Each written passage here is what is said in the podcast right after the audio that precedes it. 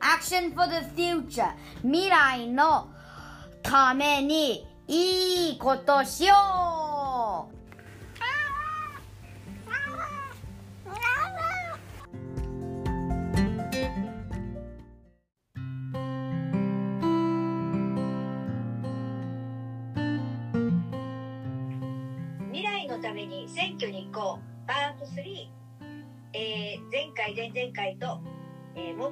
ひまわりさんに選挙について話してもらいました実は今日まさにその衆議院選の当日なんですけれども、えーさらにこの後11月の末に大切な私たちの住んでる市の市長選が待ち構えていますもう少し選挙についてお話をひまわりさんに伺って絶対みんなに選挙に行ってもらいたいと思うので、えー、再登場お願いしたいと思います。どうぞよろしくお願いします。お願いします。日曜日なのにありがとうございます。とんでもないです。えっ、と早速なんですけれども、あのひまわりさんってものすごく若い時に市議選に出て選挙を受かってますよね。なんでそんなあの選挙に出ようなんて思ったわけですか？はい。まあ、25歳の時に初めて立候補したんですけれども、あの私が、うん、まあ、最初は私がすごくやりたいとかっていうよりも、うんと、まあ、組織に属していたということもあって、そこからのオファーで出てほしいっていう要請を受けたので、えー私は、まあ、いろいろ悩んだ末、やってみようっていう思いに至って、まあ、立候補を決意したんですよね。なので、うん、はい。はい。25歳っていう若さでよくわからない中だったんですけれども、はい。ってことでした。まあどうしてそんな、うんあのうん若いひまわりさんにこう出てって要請が来たと思います？そうですね。うん、なんかやっぱりその議会の構成を見ると結構こうおじさまが多いおじ中にはおじいさまみたいな方もいらっしゃったりとか私のだから親世代以上の方が多かったんですけれどもうーんそういう中にちょっとこう若いあの人の声を若者の声を届けてほしいっていうのももちろんあってでそのうち私もそうですよねって若者の声も届けなくちゃいけないよねあの市政にはっていうことでえっ、とでうんあのそういう要請が来たんだと思います。あーでもあれですよね。実際あの受かられてうん。市議に入った時ってまず年齢的にもはい。皆さんとかけ離れてるし性別も女性でっていうことでかなりなんかあのうんアウェイって感じがあった気がすると思うんですけどどうでした？うんいや本当その通りでいやもう本当なんだこの子娘みたいな感じだったのであのこう何をやるにしてもやっぱり見られてたような気はしますけどまあ私は私であのこうやりたい言いたいことを割と自由に言ったりやったりしてたので結構あこういうのもありなんだっていうふうに思ってもらえたっていうのはもしかしたらプラスだったのかなとは思うんですけれどもアウェイな気分気分では最初もちろんありましたね怖かったです。まあ そんな中でねずっとずっとやられて、あの市のために頑張ってくださったんですけれども、まあ、そういう中で、えー議員さんのねお仕事っていうこともたくさん、まあのやってこられたと思うんです。私たちね議員さんの仕事って全くわからないんですよ。はい。ではい議員さんって一体何してるんですか？そうですね。見えないと何やってるんだろうってもちろん思うと思いますよ。えっ、と、まあ、最初当選証書をもらった後あの初めて当選した方とあと2期目3期目で続いて当選した方とではやっぱりその動き方ってまあ違うと思うんだけれども一番最初ってやっぱりそのやっとなんか当選証書もらってあ議員になったっていうのとやっぱり初めて議会に行ってバッジもらってあの議員としての仕事がスタートするっていう気持ちにまずはなるんですけども、えー、ともう私の場合は、まあ、当選したってなったあとすぐにあの近所の方からご相談を受けたっていうことがあります。まあ、ご近所トラブルみたいな感じだったんですけどね。まあ、そういうので困った人たちからの助けを求めるあるいは悩みを聞いてほしいっていう声がすぐ届けられたっていうのがまずありました。だから、まあ、議員ってそういうふうにあのし、うんと、市民の方から見られてるっていうのはもしかしたらあるのかなってちょっとその時思いましたけど。市民の人にとってこう相談しに行く場所っていうことですか？議員の仕事何かこう解決してほしい解決の糸口を見つけてほしいみたいな導いてほしいみたいな感じで救いの手をあの求めるっていうのその相手が、まあ、やっぱり議員だっていうのはあの思う人は思うみたいですね。でも実際議員さんにこうそういう相談に行って、だから近所のおじいちゃんおばちゃんとか、まあ、そういう人じゃなくって議員さんにお願いに行くことでどういうことが起きるわけですか？なんでわざわざ議員さんに行くんでしょう、うんうん。そうですね、まあ、あのもうそのケースにもももちろんよるんでしょうけどもやっぱりその議会の中でその決め事をするのは、まあ、議議員の集団なのでやっぱりその私がその悩んでいることとか困っていることをちゃんと届けてほしい。それを解決するその行政として働いてほしい行政に働きかけてほしいっていうことをこう、まあ、訴えてくるっていうのがほとんどだったと思いますよ。で働きかけ、うん、そうそう。なんかねこう普通の人のこの困りごとがそこに行政にこうとか議会につながるっていうのが全然わからないっていうか、ちょっとつながらないんですけどね。うん、そうですよね。なんかうんなんだろうな。まあ結構そのそういうのにつながらないから結局一人で抱え込んじゃって悩んじゃってっていう人はたくさんいると思うんだけれどもこうあのこうなんていうかな外にこう話をしたら少しは解決できるんじゃないかってその先がまあ議員だったりとか行政だったりっていうふうに思う人もやっぱりまあいるんですよね。そこにこう至るためのこう私たちの活動っていうのがすごく重要だとは思うんですけれどもあのそうやって見えてれば近所だからね私があのこう議員になったっていうことで多分こうご相談来たんだろうけれども日頃そのお付き合いがないとやっぱりその議員に相談していいものかどうかっていうふうに思ってしまう人の方がおそらく多いのかもしれないなと思うのでどういうふうにあの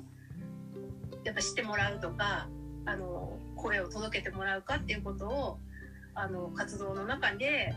あのこう発信とかしなきゃいけないのかなとは思っています。うん。うんうん、例えば、まあ、ご近所トラブルとしてね、うん、あの近所の人のゴミの出し方が全然良くなくってそれでまあそんなこともないから、まあ、例えば介護施設に入りたいんだけど介護施設がいっぱいで困ってるんですよ、うんうん、どうしたらいいですかっていう相談が来るとするじゃないですか。そうすると、あの議員さんはそれを受けてどういうふうに動いていくんですか？あまああのそういうそのこう優先的にその入れるようにするということは、まあ、できないんですけどもそういう口利きいわゆるね口利きみたいなことって今通用しないんだけれどもただしあの情報提供するっていうことをこう、まあ、私たちがうんまあその一端を担うっていうのをやってましたけど例えば、まあ、行政の方に、まあ、あの話をよくよく聞きに行ったりとかあるいはその施設の情報をもうちょっと細かくその、うん、収集してでそれをあの相談された方にあの情報提供してそれでこういうふうに一緒に動きましょうかとかっていう提案とかはしたりしてましたけど。うん、あのなんかごめんね、まあ、そういうこともあるとは思う。んだけど、まあ、わざわざ議員さんっていうところで、さっきもおっしゃってたけど議会とかそういうところとか決まりを作るみたいなキーワードをちょっと聞こえた気がするんだけれども、もうその議員さんに相談することによってでその市のこう決まり事とかその市のやり方とかそれからまあ市でいくと条例っていうのかなそういうのに関わってきたりとかそのそういうことが暮らしにもしかしたら関わっていくのかなと思うんだけどそもそもの議員さんの仕事っていうのはあの議会に出ることなのかなって思うんですけどそんな感じですかね。そうあのもう義務ですよね。あの議会はもうよっぽどのことがない限りはあの公務まあその議会を最優先してあの議会の中で話し合われることのその会議だったり、えー、話し合いにこうしっかり参画していくっていうのが、まあ、まず議員の一番の務め、えー、です。でその中で、まあ、いろんなそのテーマにあの沿ったその話をこう積み上げながらじゃこれに対して、えーと、こういうルールが必要だねとか例えば国や県でもこういうふうに決められてるけれどもあのうちの町ではえーと、プラスこれをあの上乗せしてやったらどうかとかでそれをあの議会のその構成が、ままあ、いろんな構成の中で、えー、まあ、採決をするとか議決をするとかっていうことで決められていくっていうのがこう議会のこう仕事となってます。あの要するに、まあ、皆さんからいろんな相談事とかいっぱい来てそれに対していろいろとあの真摯に動いてくださるっていうのが議員さんでもあるのかなって行政とのつながり役っていうのもあるのかなとか思うんですけどプラスその相談に来たことによってそれをあの市の決まり事とかそういうのに変えていくための議会に持っていくみたいになるって感じなんですかね。そうそうですそうです。あのまさにそのおっしゃった通りのことをやってました。で一体あの議会って年にどれくらいあってどれくらいの期間あったんですか、なんか今あの議会のそのなんていうのかなその日程とかっていうのはそのいろいろこう変わってきてはいるんだけれども私がいる時はあのうんと年に4回？年4回。定例定例会ってやつが年に4回。でたまに臨時会っていうのもあったりするんだけれども、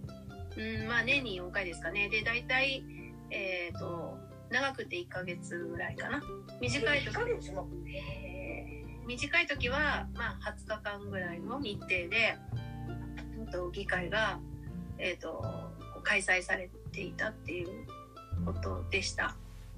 でその中で、えっと、議会の中でどんなことやるのかなっていうのがわからないとこもあるんだけどなんかよく議会法とか見て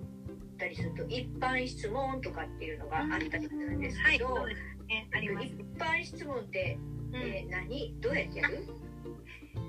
はい。あの、えーと、議会あ議員には、えーと、議会で、えーとまあ、それぞれの議会で決められてるけれども、まあ、私がいた議会はあの毎議会1人1回1時間の枠で、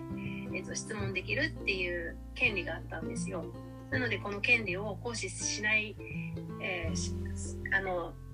しなくちゃならないって思ってたので私は毎回あの質問しましたけれどもその質問の内容っていうのは本当にいろいろ多岐にわたるんだけれどもあのまあ、やり方としてはやっぱり日頃こう触れ合う人たちの中からあの上がる声寄せられる声それからつぶやき、まあ、そういう本当に小さい声とかいろいろ拾ってましたけどね。あの、まあ、大きいあのテーマももちろんあったりはしましたけれど大抵こうあの日頃皆さんが生活していく上で気になることとかいろんな気づきとかを寄せていただいたものをあの行政に対して質問しますよね。その質問が、まあ、一つ提案だったりとかあるいはその質問に対して答えてもらってじゃあそれをどういうふうにそのうんとうん、寄せられた声に対して答えていくのかみたいなことをあの繰り返しやってました。じゃああれですね議会の時にこうテーマとして取り上げてほしいなとか、まあ、議会に取り上げれば市議会法とかね出てくるし多分ホームページにも録音みたいに残っちゃうしそういう意味ではこういうふうにお願いして取り上げてほしいぞって思うことがあったら議員さんのところに行って「えこれお願いこれお願いこれはお願い」ってしつこく言ってその年4回の貴重な1時間の中に入れていただくっていうような。あの働きかけがもしかしたらそんなこと働きかけたら私たちの意見も議会に取り上げられてもらえるかもと思っていいわけですね。いいですいいですいいです。もう本当にそうですそうです。やって。うん。なんかそうするとちょっとあら議会ってもしかして関係なくなくて議員さんとこに行っちゃえば、なんか私たちの思っていることや困ってることが取り上げてもらえるかもみたいな。うん、ちょっと希望が出てきたよね。そうですね。本当に本当になんかもっとその議員の仕事をあのまあ自分たちのものとしてあのこうかもっと活用してもらいたいなっていうのが思いとしてはありました。まあそういう意味ではこう。うん。話しやすい議員さんっていうのは変なんだけど、まあ、ひまわりさんっていうにね女性だったり、まあ、同じ生活者としてね子育てする身で同じ感じでこう共感し合えるような議員さんを選んでいくっていうことは大事かなってすごい思ったんですけどやっぱりあのふぞり返ったおじさんたちにね意見に言いに行くのちょっと嫌なんだなって思ってでその時にほらやっぱり同じ子育てしていたりとか、まあ、おじさんでも聞いてくれる人は多分いると思うんだけどなんか行った時に「何しに来たのお前」みたいな顔されると嫌じゃないですか。確かにそうありますよね。うん。だからやっぱりそういう話を聞いてくれそうな人を選ぶっていう大事さ。前も時もその言ってくれてたけど、うん、あなんかそうそうなんだなって今日の話でちょっと実感しちゃいますね、うん、いや本当にそうそれでそういう選び方で全然いいと思います私は。うん、なるほどね。それでねあのまあもちろんあの市議の補選みたいのも今度あるんだけど、はいはい私たちの中では次は市長選だみたいに思ってるんだけどこの市長選の時もねなんかどういう視点で選んでっていいかなって分からなかったんだけどどうなんだろう。市長さんってやっぱり市長さんによって変わるもの？大きく変わりますね。あのやっぱり市長のあの姿勢次第であるいはその市長が掲げる政策一つで私たちの暮らしって大きく変わるっていうのを身をもって私も実感してきたのであそうなんですかそうだからまあやっぱり市長選挙っていうのはすごく大事な選挙だっていうことをまず皆さんと一緒に認識したいなっていうのは思ってます改めて。うんうん、やっぱりあの市長さんの考え方によって市って変わっちゃうんですかね。変わりますよ。あのすごくそこは大きく変わる、うん、変わりますね。誰をあのやっぱり、えー、対象に仕事をするかみたいなその、うん、考え一つでもそれぞれやっぱり違っていましたね歴代ね。うん、なのでそう ごめんなさい。なのでやっぱりその本当に普通に暮らすこう生活する私たち市民を最優先で守るのか大事にするのかそれとも自分を応援する業者を優先するのかまあまあそう例えばですけどそういうあの優先順位みたいなのを、まあ、つけたとしたらやっぱりそこの優先順位によってお金のかけ方つけ方も変わってくるっていうことなんですね。でそれをあのまあ、選ぶ時にはよくよく見ていくっていうのがまずあの皆さんにお願いしたいなって思うことです。確かに大事ですよね。でもなんか選挙の時っていうのは前もあのひまわりさんも言ってたんだけどこう心地よい言葉しか言わないから本当にそのこの人は業者向き業者を向いてる？この人は私たちのことを向いてるみたいなのがどうやって見極めたらいいのかなっていうこととあと多分分からないんだけどそんなにたくさん市長の候補さんって出ないから、そうです2ね人ともが業者の方向いてたらどうしようと思うよ。そうだね。業者の方向いてたら本当選びようがないよね。そっか。それはあのえっ、とよりマシな候補者を選ぶっていうのがいいと思う。だって必ず2人いれば2人とも全く同じっていうねその政策が全く同じってことにはまずならないので、まあ、そのあまずその柱にしている政策だけでもいいのでその中で一つでも自分に合うっていうのがあればまずそこを注目してそれに対してあの評価をするっていうそこが投票行動につなげていくっていうことになるんじゃないかと思うんですよ。うんなるほどね。なんかあのいっぱい考えなきゃいけないんだなっていうか、やっぱり自分の暮らしや命を守るために、やっぱりただぼーっとしてたりとか、選挙に行かなかったりっていうのはダメなんだなっていうことをひまわりさんの話聞いてね、分かったし、あと行くことで自分たちの声が届くかもっていうこともちょっと希望っていうか、あそうなんだなっていうことも分かったんだけど。でもやっぱりその見極めるとかこうかなっていうのはまず自分がこうしてほしいって気持ちを持たないとダメなんだなっていうのを今実感してるとこなんですあけど。本当そうねあのそうやってもう毎日考えてなきゃいけないっていう話ではないけれどもやっぱりその選挙が近いとか選挙の時ぐらいはこうやっぱり振り返りながらこういうことをやってほしいんだとあの今後4年間はこの市長リーダーでこの町が、えー、ととりあえず進んでいくんだとしたらやっぱり誰がその自分の考えに、まあ、フィットするのかみたいなところをあの、まあ、ちゃんと選ぶ基準にするっていうのがいいと私は考えてます。わかりました。4年間って長いよね。中学校とか高校とか卒業しちゃうのね。そう4年間は長いそうなんです。